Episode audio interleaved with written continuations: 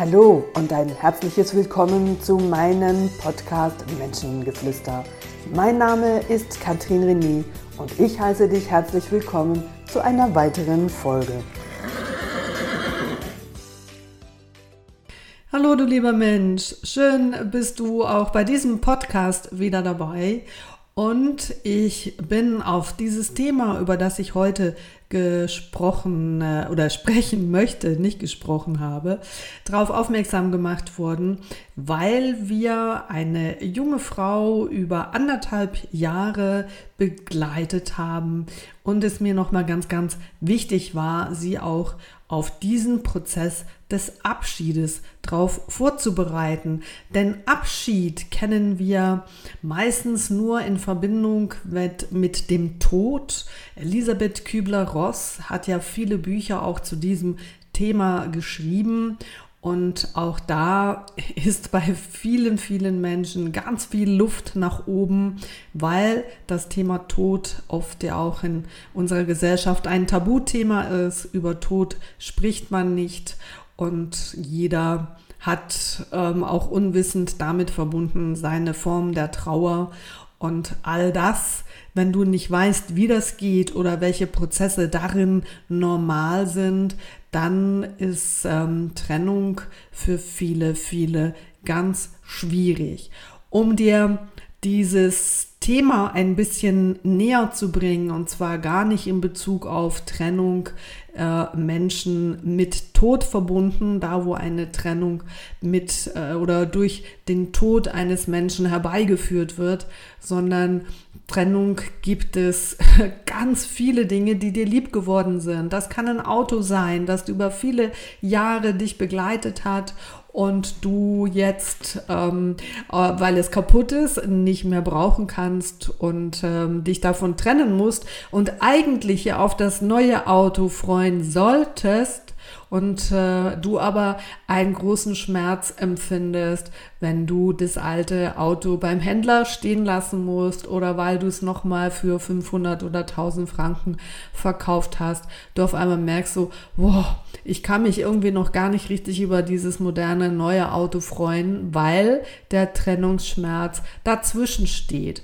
So ein Trennungsschmerz kann aber auch im ganz banalen Arbeitsumfeld sein, wenn zwei Teams zusammengelegt werden, wenn du einen neuen Chef bekommst oder wenn es auf einmal heißt, übermorgen bist du nicht mehr im vierten Stock, im dritten Zimmer links, sondern im ersten Stock, im ersten Zimmer rechts und äh, dein Blick ist nicht mehr ins Grüne, sondern du schaust auf einen Innenhof, ist und bist du mit diesem Trennungsprozess konfrontiert.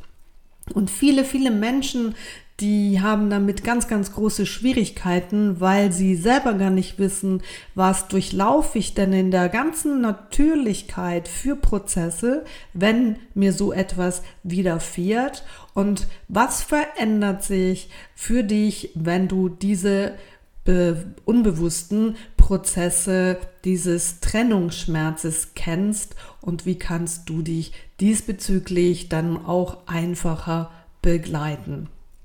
Und wenn ich jetzt hier vor Veränderungen spreche, zum Beispiel bei Organisationen, also wenn du in einer Firma arbeitest, die ähm, von einer anderen Firma aufgekauft wird, wenn zwei Teams zusammengelegt werden oder eine Umstrukturierung so in einer Ablauforganisation stattfindet, oder?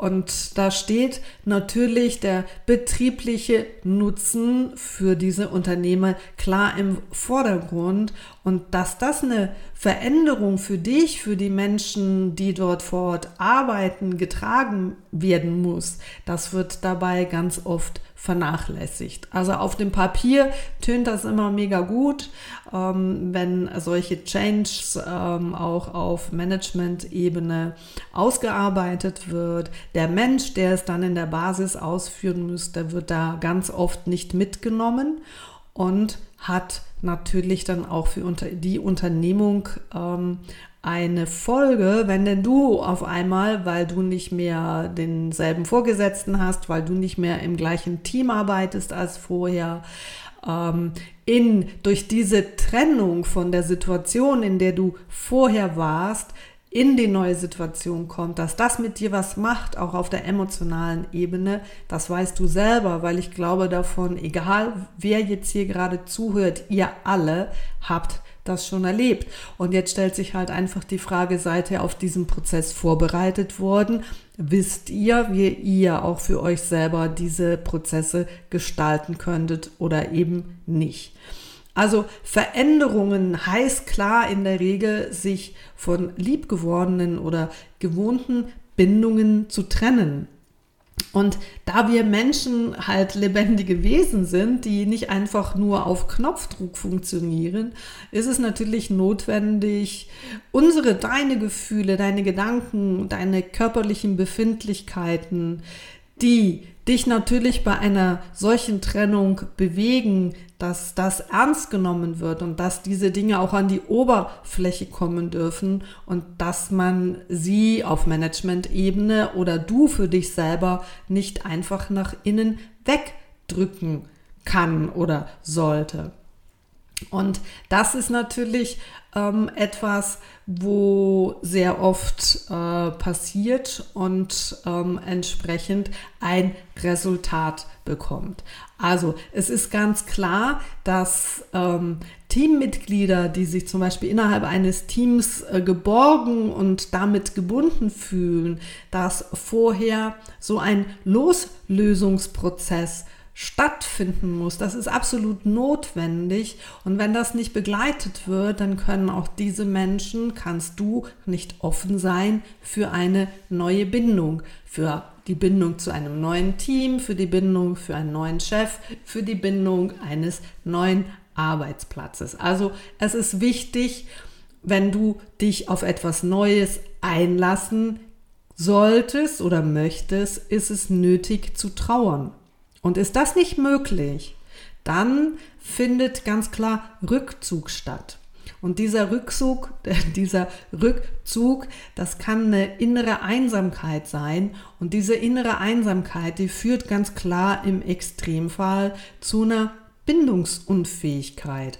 Und das hast du vielleicht auch schon erlebt. Das sind dann Teammitglieder, die irgendwie einfach nur noch Dienst nach Vorschrift machen oder das sind Menschen, die innerlich in die Kündigung gegangen sind. Und wenn du für die Prozesse und das, was ähm, vor verändert werden soll, offen bleibst und, und dich auf Neues einstellen kannst, braucht es dieses, diesen Trennungsschmerz, damit du dich wieder öffnen kannst für etwas Neues. Und das Bewusstsein, dass jede Bindung einmal zu Ende geht, das ist so ein ganz wichtiger Teil für ein erfolgreiches Bindungsverhalten schlussendlich. Und wird eine Bindung beendet, sei es durch den plötzlichen Tod oder einer Scheidung, eben Kündigung des Arbeitsplatzes, also dass dir gekündigt wird oder dass Teams zusammengelegt werden, ist es notwendig, für dich einen Raum der Trauer zu schaffen. Auch in den meisten Fällen ist es wichtig, dass Menschen da sind, die diese Trauer würdigen und dir entsprechend auch Trost spenden. Damit ist gemeint, Trauer würdigen und ähm, Trost spenden, dass du an, äh, dass du darüber erzählen kannst, was denn an deinem alten Arbeitsort beispielsweise ähm, so schön war. Stell dir vor, die ist gekündigt worden. Und das ist erstmal ein Schock. Ich komme dann nachher noch auf diese einzelnen Prozesse zu sprechen. Aber es ist dann in diesem Prozess sehr wichtig, dass du das Alte für dich würdigen, dass du dafür Trost bekommst und das Schöne siehst, was du entsprechend gehabt hast. Also Trauer beruhigt schlussendlich auf der psychologischen Ebene und hilft auch deine innerliche Spannung abzubauen. Und durch die Trauer wird das Energiesystem geöffnet und das ist eine Voraussetzung, um in einem späteren Schritt wieder eine neue Bindung einzugehen und ähm, ja, sich dafür zu öffnen. Findet diese Trauer nicht statt, dann ähm, und das findet so, so ein innerlicher oder ein äußerlicher Rückzug an, dann kann es sein, dass die Beziehung einfach abgebrochen wird. Und das heißt, du bist so innerlich abgekoppelt und du bist dann auch nicht mehr beteiligt. Und aus dem entsteht so das Gefühl der Einsamkeit. Und das fühlt sich an wie eine innere Kündigung, dieses Verhalten kann man jetzt auch sagen, das ist ein Beziehungsmuster, das sich in vielen Formen manifestiert. Das kann ein Burnout sein, das kann Sucht sein, das kann eine Depression sein, das kann Psycho Psychosomatik sein, das kann aber auch Gewalt sein oder eben, wie ich gesagt habe, Sucht in Form von Alkohol oder Drogen. Es gilt also als erstes, Altes und Vertrautes klar loszulassen. Und ohne dieses Loslassen und das Trauern gibt es keine Veränderung und gibt es auch keine Orientierung hin zu etwas Neuem. Und je mehr du an das Alte gebunden bist, desto schwieriger ist es, diesen Trennungsprozess ähm, zu durchlaufen und desto notwendiger ist die Trauer als klare Voraussetzung für die Fähigkeit, sich wieder neu binden zu können. Und dabei können zum Beispiel auch so Abschiedsrituale unterstützen. Jetzt in deinem Fall, wenn es darum geht, zum Beispiel du bekommst die Nachricht, ähm, dass dir gekündigt wird, oder? Ob das ähm, als äh, verbale Botschaft auf dich zukommt, ob das in einem eingeschriebenen Brief auf dich zukommt, ist die erste Reaktion zu diesem Thema immer die klare Verleumdung. Also in dieser Verleumdung, in dieser Phase wiegst du dich in einem falschen Sicherheitsgefühl und überschätzt da ganz klar auch deine eigene Kompetenz im Sinne von, dass du sagst, hey, das kann doch gar nicht sein, ähm, das glaube ich nicht, ich habe das überhaupt gar nicht gemerkt, dass sich da irgendwas angebahnt hat, was ähm, jetzt schlussendlich zu dieser Kündigung kommt. Also diese Verleumdung heißt auch über, übergeordnet, dass du diese Informationen nicht ernst nimmst, dass das ausgeblendet wird, dass du darin eine andere Wahrnehmung hast und dass natürlich das Gefühl der Traurigkeit damit auch verleugnet und unterdrückt wird. Also viele, die äh, mit Trauer verbundenen Gefühle, die sind so schmerzhaft oder oft auch so angstauslösend, dass äh, die Person, die trauern sollte, alles versucht, um in diesem Gefühl der Verleugnung das zu vermeiden oder auch abzuwehren. Und ähm, in diesem Prozess der Verleumdung kommt es oft auch vor, dass Menschen dann gerne ähm, neigen, Beruhigungsmittel zu nehmen oder Alkohol ähm, ja, zu trinken, um im Grunde genommen sich von diesem Schmerz auch abzukoppeln. Die zweite Phase nach der Verleumdung ist so diese Schockstarre. Also die, da kann man klar sagen, hier wird so die Diskrepanz zwischen der Erwartung und aber auch dieser eingetroffenen Realität deutlich. Also es wird klar, dass es doch so ist, also, dass diese Kündigung effektiv real ist, dass ähm, die Teams zusammengelegt werden, dass dein äh, Arbeitsplatz abgebaut wird, dass diese Person gestorben ist. Und die Folge davon ist ein ganz klares Erschrecken, eine Hilflosigkeit, eine Verunsicherung und eine Desorientierung. Das heißt, du wirst konfrontiert mit dem Verlust deines sicher geglaubten Arbeitsplatzes zum Beispiel oder deines ähm, unvorstellbar ähm, Verlegung des Arbeitsplatzes oder wie auch immer. Und das lähmt dich und hat im, du bist in dem Moment, kann man sagen, wie du, du kannst gar nicht Emotionalität zulassen und auch in diesem, in diesem Stadium von Schock ist auch die, die Trauer und die Tränen sind blockiert. Diese Phase des Schocks, die dauert, das ist abhängig ähm, von der Person, kann man sagen, ein, zwei, drei Tage. Und in dieser Zeit ist es klar wichtig, ähm, für, den, für diese Person, die da trauert, zu erfahren, dass das auch in Ordnung ist, dass sie so sein darf und dass diese unmittelbare Reaktion auf ähm, einen großen Verlust einfach dieser Schock ist. Und wenn auch du zum Beispiel jemanden kennst, der, dem etwas passiert ist und du sagst, ja genau, zuerst hat er mit Verleumdung reagiert, dann kam man dieser Schockstarre, dass auch du weißt, dass das ein völlig normaler Prozess ist und man nicht sagen kann, boah, der ist total emotionslos, der trauert noch nicht mal, der kann noch nicht mal weinen.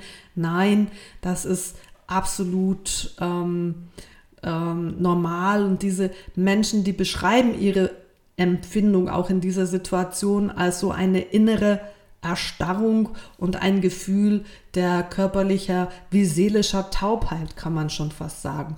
Und diese Tatsache, dass sie etwas verloren haben, ist nicht wirklich ins, äh, dass das nicht wirklich ins Bewusstsein kommt. Und dabei werden natürlich Schmerz und Trauer oft gar nicht empfunden. Die nächste Station, das ist der Ärger. Und hier kommt bereits schon wieder die erste Energie und Gefühle wie Wut und Ärger auf die Umwelt, auf den Chef, auf wen auch immer, auf die anderen, auf sich selbst. Die treten hier klar zutage und ähm, diese Energie, die, ähm, die reicht dafür aus, dass diese Kontrollmechanismen vom Schock, dass die wie versagen. Und hier kommt klar das Gefühlschaos, das bricht aus über den Trauernden. Also da kommt Wut und Zorn und Aggression, Angst, aber auch Schuldgefühle, so in ganz unkontrollierter Art und Weise treten die auf. Und hier ist es wichtig, dass du den nach außen drängenden Schmerz, dass du das zulassen kannst, dass du weinen kannst und dass du auch mal jammern darfst und klagen darfst. Und das ist eine absolut angemessene Reaktion auf das, was du erlebt hast. Also diese Gefühlsausbrüche, der, von diesem, diesem Mensch, der da trauert, das darf auf überhaupt keinen Fall von außen abgeblockt werden. Das ist ganz wichtig. Und diese Person oder du, du brauchst dafür Zuwendung und dass man ihm geduldig und ehrlich zuhört, immer und immer wieder.